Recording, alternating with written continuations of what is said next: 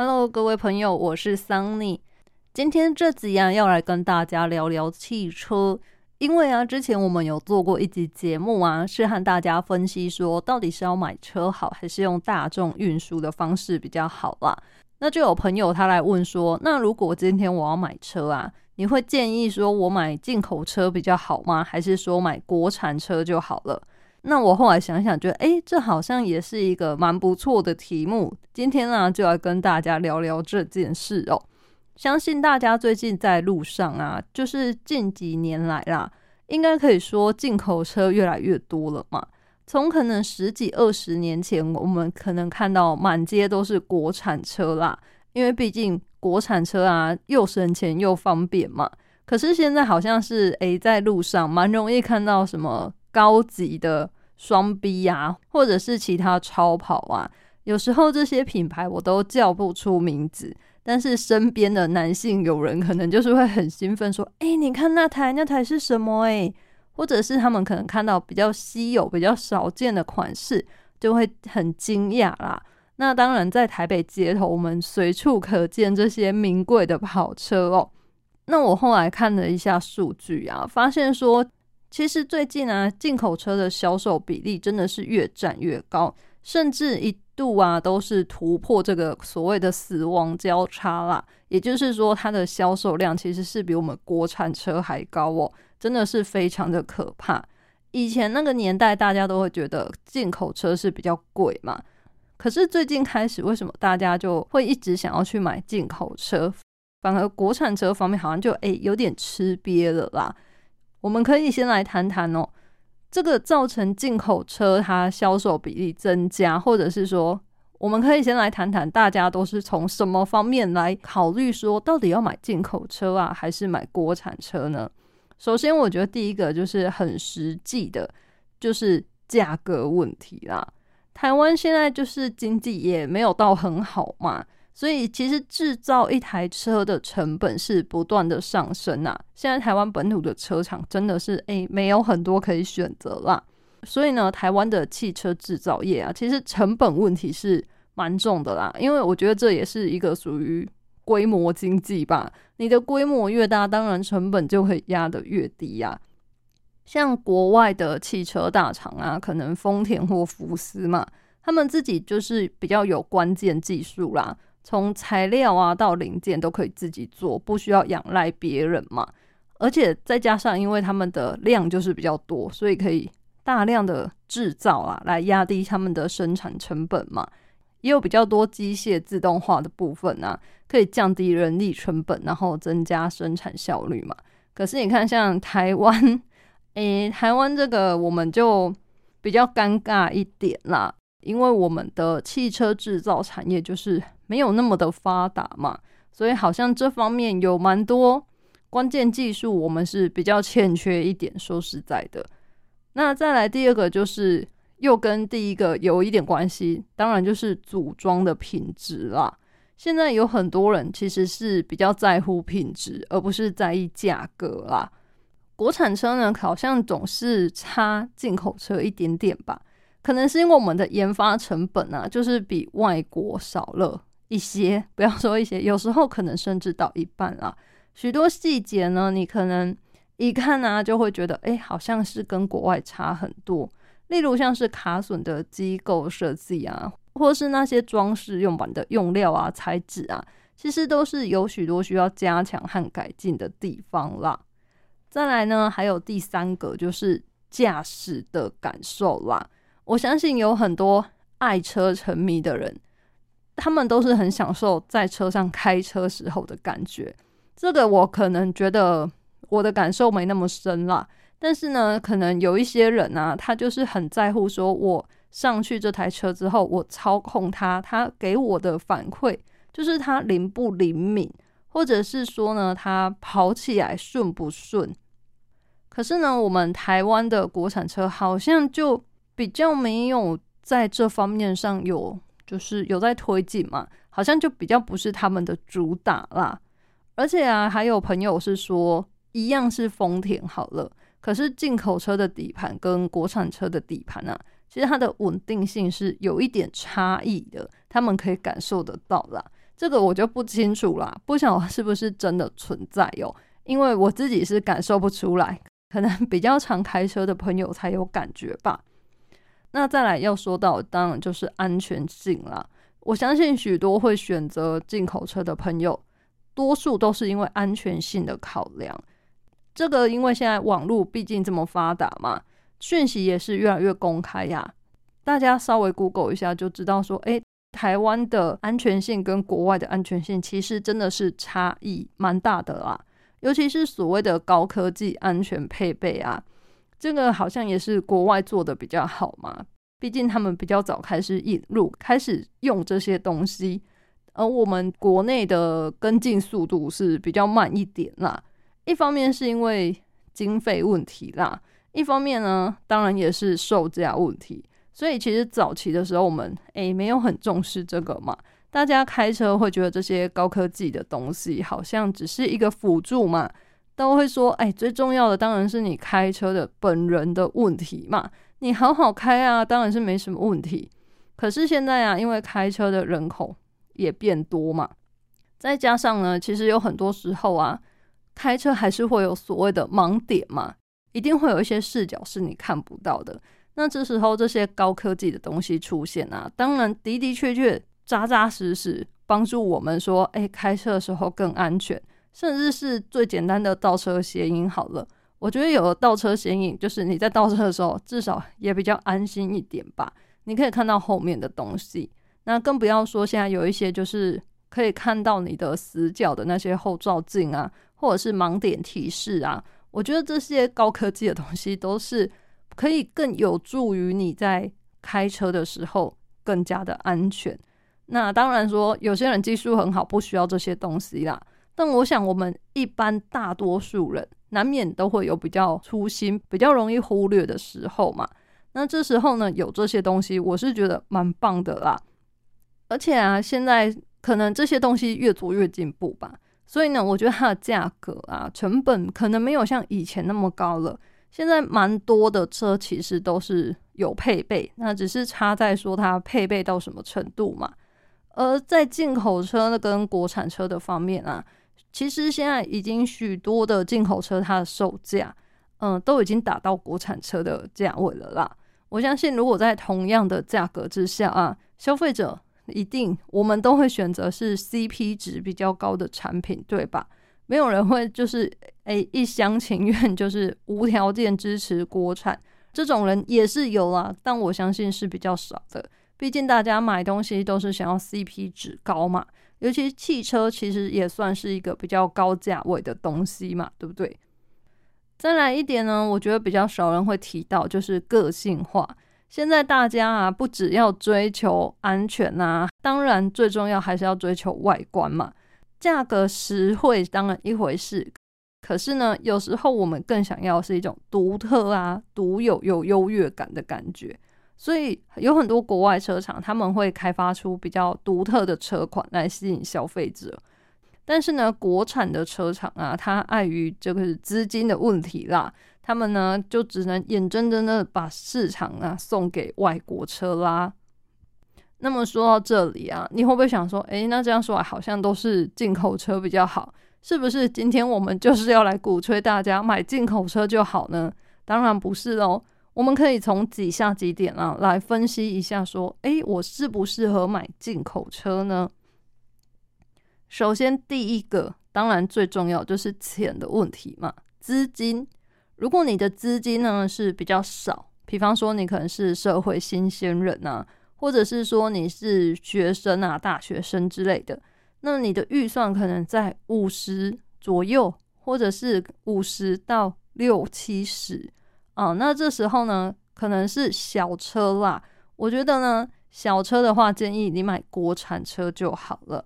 因为啊，其实呢，国产车的小车，它的二手车价转手是比较好卖的。再来呢，就是如果是同个价位来比啊，呃，进口车跟国产车，其实这时候差异不会太大啦。而进口车如果在这个价位七十万以内的，其实它的配备呃都是蛮阳春的啦。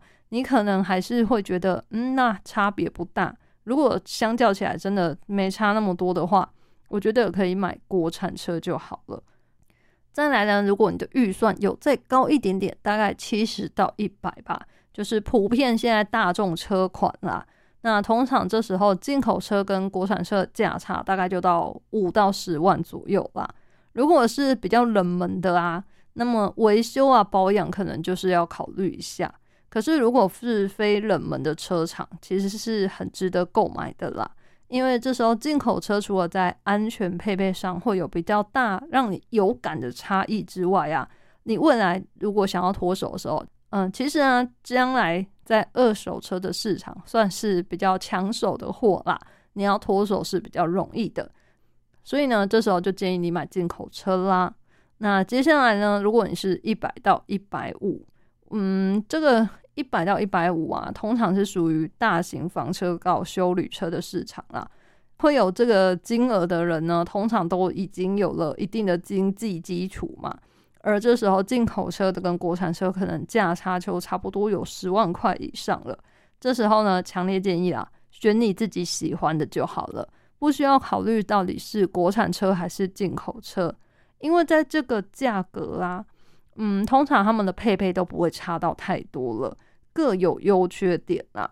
可是啊，如果是大型房车啊，普遍会建议你说可以买国产车就好，不然呢，进口车的配备有时候就是呃，光是差一个零件或什么，它的配备这个价格真的会让你哭出来啦。而且有时候要等很久。但是如果你是挑自己喜欢的啊，我想就没有那么多问题啦。大家可以自己考虑一下啦。不过呢，因为现在啊有很多豪华品牌呀，像是一 A 两 B 或是 Lexus 啊，其实他们都很积极向下布局啦。通常都会有一百五十万上下的选择。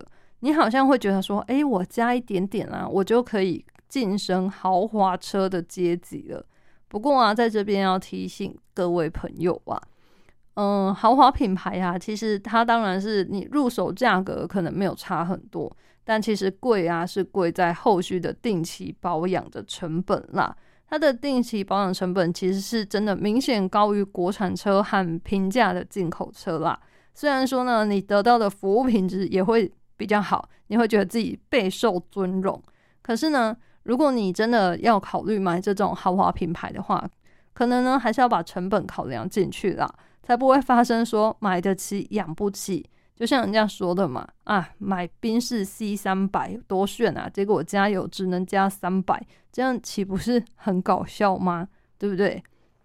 所以呢，接着就是要告诉大家，要不要买进口车的第二个考虑的点就是保养问题啦。如果呢，你们是喜欢改装的达人，喜欢自己 DIY 的呢，其实可以买国产车哦。因为国产车它的零件选择是比较多啊，然后价格也比较便宜，另外啊，再加上说也比较容易取得啦，甚至可以完全不用在意说原厂的保固啦。但是如果是进口车的话呢，其实是因为它线路比较复杂，再加上说几乎这个全电脑化什么的啊，你没有专业的仪器，其实要 DIY 是比较不容易的啦。再加上进口车啊，它本身零件就比较贵了。那如果又是一些比较 冷门的车厂的话，它的价格更是往上飙啊。更何况呢，有时候还要考虑说，诶，这个料件需不需要等待？它可能不是随叫随有，可能是一批一批进来的。现在没有，那就是要等下一批啦。所以进口车呢，其实是比较适合说你喜欢回原厂保养的车主。如果你是一切都喜欢原厂的话呢，那我觉得买进口车是比较好的选择啦。那如果呢你是不在乎到底是不是原厂，你就觉得只要维修方便、快速就好了，那么呢就可以往国产车的方向来考虑啦。接下来呢，当然就是大家最注重的安全性喽。相信啊，会想要买进口车的人，应该绝大多数都是因为安全性吧。这个啊，要告诉大家，其实小车的话，你买进口车的话，中型的钢材是最重要的。那大型呢，其实气囊就会保护你了。所以其实修旅车都可以啦。有很多的国产车，其实他们的安全性也是做得相当好的。嗯，而且呢，再加上因为现在资讯的流通了嘛，以前可能台湾的车厂都没有经过这些就是欧系的防撞测试啦，所以大家都会觉得说，哎，台湾自己国产车好像安全性就没那么好嘛。可是呢，现在有越来越多的车子啊，他们不止在台湾自己测试这个撞击测试啦，他们也会送到国外去撞一撞，只是呢。大家到底相不相信它就是这么的好呢？还是说这么耐撞呢？当然喽，还是让大家自己去评断啦。可是我觉得，如果你肯花钱的话，其实安全配备有很多时候都是可以在你买车的时候就考虑进去的啦。我建议呀，就是如果你要选的话，以安全性来做考量的话，那么从一开始要选就要选最安全的啦。你不要想说，哎，我装这么多颗气囊用得到吗？我装这个会让它哔哔叫用得到吗？我觉得你不要想说会不会用到，因为我们真的都很希望不要用到。但是呢，如果等到你有一天需要的时候，你真的只会嫌太少啊。所以如果要的话呢，一次就给它做到满，做到好。挑的时候就好好挑选，千万不要事后才来反悔，因为很多车子。你后面呢，要想要加装这些安全系统，都是没有办法加装，或者是会有很多技术上的困难啦。所以呢，Sunny，我是觉得说，哎，大家还是一开始挑的时候就先好好的挑选啦，不要怕说买了用不到啦。这些安全性的东西跟保险一样嘛，大家都嘛希望用不到最好，不是吗？接着这个，我觉得也是大家会有一点在意吗？有些人呢会很在乎车上的影音装备耶，在乎影音装备的人，其实，嗯，老实告诉大家，现在的车子啊，如果你是比较低价款的车子，其实就是没有什么好货啦，尤其是欧系车更是如此啦。可是呢，如果你是在某一个价格以上，就是大概百万左右啊，因为现在车子其实差不多也到百万了啦。其实百万车子啊，我觉得它的影音配备。嗯，差距就不会很大了。而且啊，有蛮多的影音配备，它是到外面都可以再加装的啦。而且相信现在很多人其实上车听音乐啊，大部分都是连蓝牙听自己手机里面的音乐，或者是直接上 YouTube 搜寻嘛。所以我觉得这个影音配备啊，可能对大家来说就不像以前那么夸张的重要啦。想说，哎，我一定要车上可以播什么 DVD 啊，然后可以看什么看什么。现在很多就是可以直接看电视啊，连手机。所以我觉得这方面好像对大家来说比较不是那么重视的点。但不可否认啊，有些人他开车他还是很注重这个，他还是会坚持啊，要有环绕音响的感觉啊，然后这个重音啊、低音啊都要出得来。这样，也许还是有这些人存在。那如果这样的话，我觉得呢，这个呢，可能也是要考虑的一个点了。那最后呢，我觉得到底是进口车还是国产车，其实真的没有绝对的答案嘛。凡事啊，都一定会有不一样的选择啦。那只是说今天提供给大家一些参考的方面嘛，大家可以从这几个点去想一想哦，就是价格啊，然后安全性啊。跟你之后维修啊、保养啊这些比较起来之后，你觉得哪一个比较适合你呢？那当然，因为现在车厂啊，其实资讯都是很开放的啦，也建议大家可以的话呢，就真的去试乘看看，或者是可以问问看身边的朋友有没有人开类似的车子啊，或者是上一些网络的论坛啊，去看看大家的经验分享，我觉得都可以得到不错的回应啊。可以看到别人的经验是怎么样。那当然有一些太奇葩的、太特殊的经验呢，我们就把它当做笑话看一看就好啦。比方说，有些人就是哎运气比较不好，他就是买到传说中的这种万中选一的车子，很容易有问题的啦。这种呢，毕竟也是少数啦。所以呢，我觉得我们只要看大多数会遇到什么问题就好了。